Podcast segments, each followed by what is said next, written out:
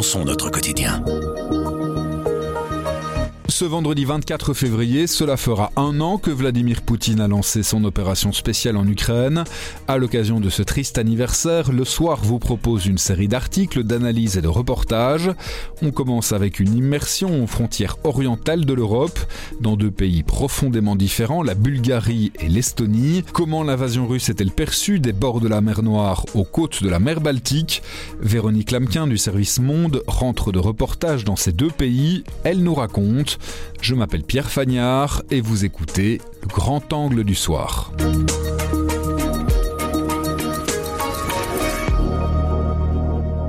Bonjour Véronique. Bonjour Pierre. Estonie, Bulgarie, pourquoi ces deux pays? Comment est-ce que vous avez fait votre choix avant de partir en reportage? On s'est dit que peut-être que la perception de la guerre était différente si on se trouvait plus à l'est euh, que, que, Bruxelles euh, en Europe. Et donc on, s'est dit qu'on allait s'interroger sur les perceptions de, de, deux pays euh, à la lisière orientale de l'Union européenne. Et on a choisi, enfin j'ai choisi l'Estonie et la Bulgarie parce que ces pays présentent des réalités très contrastées sur cet élément-là d'intérêt. On va commencer par la Bulgarie, c'est là où vous êtes rendu en premier.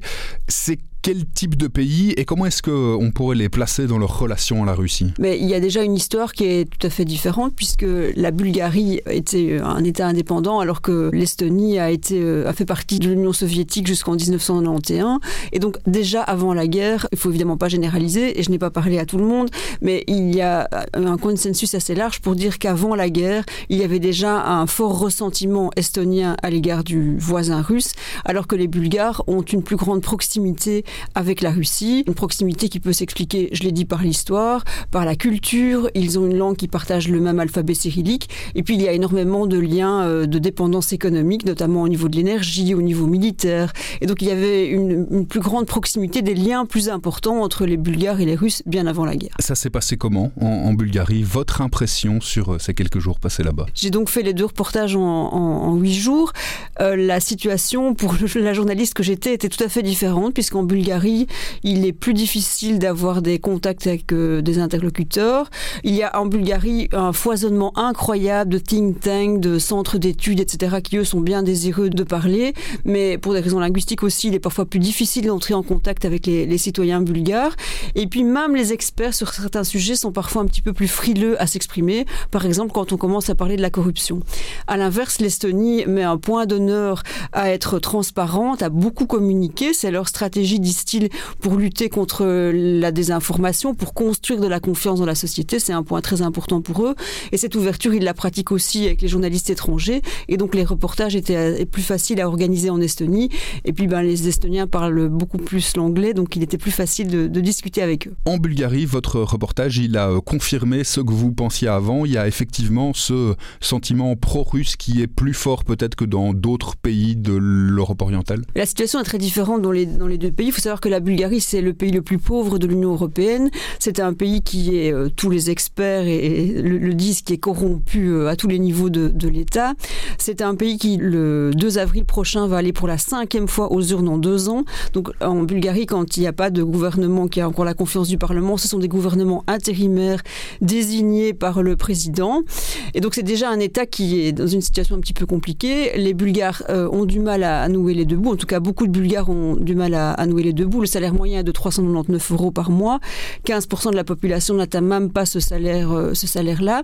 Et donc, clairement, il y a une situation qui est plus compliquée et il y a une plus grande euh, porosité, si je puis dire, à tout ce qui est euh, désinformation. Il y a très peu de confiance dans, dans les médias et donc il y a beaucoup de narratifs russes qui passent, qui sont captés par les gens. Il y a l'extrême droite qui est en train de, de refaire surface de manière importante. Certains partis, dont le Parti socialiste bulgare, qui sont ouvertement pro-russes, donc il y a un contexte qui fait que en Bulgarie, clairement, il y a plus de gens qui sont enclins à croire les, positions russes et qui ont du coup une attitude très ambiguë par rapport à la guerre et par rapport à ce qui est en train de se passer. Et ça, malgré tout, en discutant avec les, les gens, on arrive assez vite à l'entendre. 2500 km plus au nord, l'Estonie, donc vous l'avez dit, une histoire complètement différente, un développement économique complètement différent aussi. l'Estonie, ça fait euh, un moment qu'ils annonçaient une euh, possible invasion russe, qu'ils cherchaient à prévenir. En tout cas, attention, il faut quand même garder un œil sur la Russie. C'est quelque chose qui revient tout le temps et qui, très très vite, ils disent Mais on vous avait prévenu. Alors certains disent depuis 91, c'était sans doute un petit peu. Mais en tout cas, tous disent que dès le départ, il y a toujours eu cette méfiance à l'égard de la Russie. Et très vite, les gens disent Mais on le disait, on disait que la Russie, elle n'a jamais cessé d'avoir ses visées impérialistes. On vous a prévenu, vous ne nous avez pas écouté. Donc c'est quelque chose qui revient tout le temps. Ce qui revient tout le temps aussi, c'est quand on demande aux Estoniens, qui sont quand même tout petits, c'est un État où il y a 1,3 million d'habitants juste à la frontière de la Russie, s'ils ont peur d'être les suivants sur la liste, très vite ils disent non, on n'a pas peur, mais on est prêt, on veut défendre notre pays. Euh, ils sont en train de réorganiser leur, euh, leur défense, la, défense du, du, territoire. donc c'est quand même une possibilité qu'ils envisagent. Alors certains disent que oui, d'autres que non, mais tout le monde dit on s'y prépare. Donc ils sont en train de renforcer ce qu'ils appellent leur ligue de défense volontaire, qui sont donc des gens qui se mobilisent pour pouvoir être prêts en cas d'attaque euh, et savoir quoi faire. Et puis très vite aussi, ils disent, mais par ailleurs, il y a l'article 5. L'article 5, donc je ne suis pas sûr que tous les citoyens belges connaissent l'article 5 euh, dans le cadre de l'OTAN, mais donc très très vite, ils disent, bah voilà, euh, tous les alliés disent et répètent qu'ils vont nous protéger si jamais il se passe quelque chose. Je suis arrivé jeudi à Tallinn et à l'aéroport, il y avait un, avion de, officiel américain. C'était en fait le ministre de la Défense américain. Et je discutais avec euh, des, personnes dans un bar qui avaient écouté sa conférence de presse pour bien s'assurer qu'il répétait qu'en cas de problème pour l'Estonie, en cas d'attaque de l'Estonie, les Alliés seraient là pour défendre le territoire. Oui, on rappelle quand même que donc l'article 5, c'est une clause qui impose à tous les pays de l'OTAN d'intervenir s'il y a un pays membre de l'Alliance qui est attaqué. Il y a ce sentiment... Euh, d'appartenance très fort à l'OTAN, à l'Union européenne euh, en Estonie. D'appartenance à l'OTAN très clairement. Alors il y a une série de, forces alliées qui sont présentes, par exemple pour défendre l'espace aérien estonien puisqu'ils ne peuvent pas le, faire eux-mêmes. Les Belges notamment ont été là l'an dernier. Donc c'est quelque chose qui revient très souvent. L'OTAN est une réalité dans les discussions de manière assez, euh, assez marquée et à l'Europe aussi, en répétant tout le temps aussi, attention amis européens et surtout ils disent toujours les Européens du Sud. Alors pour eux les Européens du Sud c'est la France par exemple, l'Espagne, l'Italie etc., qu'ils disent attention, si jamais l'Ukraine perd, c'est toute l'Europe qui va perdre. Nous, on sera les prochains sur la liste. Euh, euh, Poutine va nous envahir, mais en fait, il y aura plus d'Europe. L'Europe euh, est en jeu, etc. Donc, ils sont. par ailleurs, ils en appellent aussi à la solidarité européenne, par exemple pour acheter des munitions pour l'Ukraine. Ils sont très forts montés au créneau. La première ministre Kaya Kallas au dernier Conseil européen est revenue avec cette idée. En fait, il y a en Estonie une prise de conscience très importante et donc beaucoup de conversations qui tournent assez vite autour de la défense du pays, autour des militaire, c'est très très présent. J'ai discuté euh, avec un, cinéaste qui me disait, mais oui, évidemment que c'est le sujet numéro un de discussion entre nous, entre amis, etc. Il a 30 ans, il, il discute de ça. La vice-ministre de la Défense m'a expliqué que dans toutes les familles estoniennes, quand il y a eu l'attaque, tout le monde s'est demandé si ça nous arrive, qu'est-ce qu'on fait? Qui part avec les enfants et qui reste pour défendre le pays? Ils ont enregistré une hausse importante du nombre de demandes de passeport pour les enfants qui ne sont normalement pas nécessaires pour que si jamais euh, quelque chose se passe, ils puissent partir avec les enfants. Donc il y a vraiment une perception. Hein. Vous êtes allé euh, tout au nord aussi euh, de l'Estonie, à la frontière avec la Russie. Ça ressemblait à quoi? C'est extrêmement impressionnant. Donc c'est la petite ville de Narva et c'est une ville où il y a 98% de russophones. Mais ce qui est encore plus impressionnant, c'est qu'elle est séparée de sa voisine Ivangorod russe par simplement une petite frontière. Et donc il y a deux ponts qui servent de frontière entre l'Estonie et la Russie. Avant la guerre, il y a des gens qui passaient deux ou trois fois par jour. Il faut quand même rappeler que quand on arrive à, Narva venant de Russie, on entre dans l'espace Schengen. Donc il y a quand même tout un, des procédures, etc. La douane et euh, vérifier les visas, etc. Forcément, aujourd'hui, les flots se sont taris puisque les Russes ne peuvent plus entrer en Estonie, euh, sauf euh, s'ils ont des raisons familiales approuvées et ou qu'ils sont résidents de longue durée. Donc c'est extrêmement impressionnant de voir que ces gens sont si proches et avec cette frontière qui dorénavant est extrêmement contrôlée, puisque l'Estonie est très très vigilante quant à l'accès à son territoire, et la rivière est tellement étroite qu'on peut littéralement voir euh, dans les jardins de, l'autre côté ce qui s'y passe, ils sont en train de faire euh, des barbecues.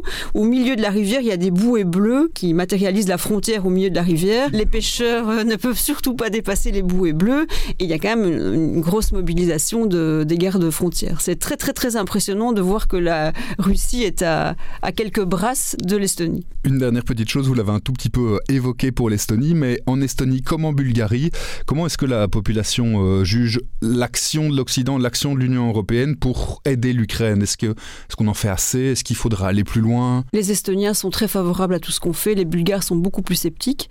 il faut savoir, c'est quelque chose qui m'a marqué que dans ces deux pays, il y a énormément d'enquêtes de, l'opinion publique. En Estonie, c'est le gouvernement qui les organise pour tout le temps euh, surveiller. Euh, S'ils sont en phase avec la population. Tout à fait. Et en Bulgarie, il y a énormément d'instituts indépendants qui mènent des études. Et donc, dans les deux cas, on a une perception, me semble-t-il, assez fine de, ce qui se passe. Et donc, en Bulgarie, il y a un sentiment d'être écartelé entre l'Ouest et l'Est. Euh, les Bulgares, il y a près de la moitié de, la population bulgare qui se déclare être entre les deux. Et donc, pour l'instant, les experts disent qu'il y a vraiment une polarisation de la société bulgare avec un renforcement des deux extrêmes. Et donc, euh, il y a une partie des Bulgares qui euh, ne soutiennent pas ce qui se passe euh, au niveau européen. Peut-être aussi parce qu'ils perçoivent notamment les sanctions comme ayant une conséquence immédiate qui est le hausse de, la hausse des prix, l'inflation, les prix de l'énergie, etc. Et c'est déjà, je le répète, un pays pauvre. Donc forcément, ça, ça les titille un petit peu. Ça les a aussi titillés quand les réfugiés ukrainiens sont arrivés, où ils estimaient, certains, alors c'est des choses qu'on entend régulièrement, mais partout, mais aussi en Bulgarie, que les réfugiés ukrainiens étaient, je cite, plus riches que nous et donc euh, c'était pas en Bulgarie qu'ils devaient venir. Merci beaucoup Véronique. Merci Pierre.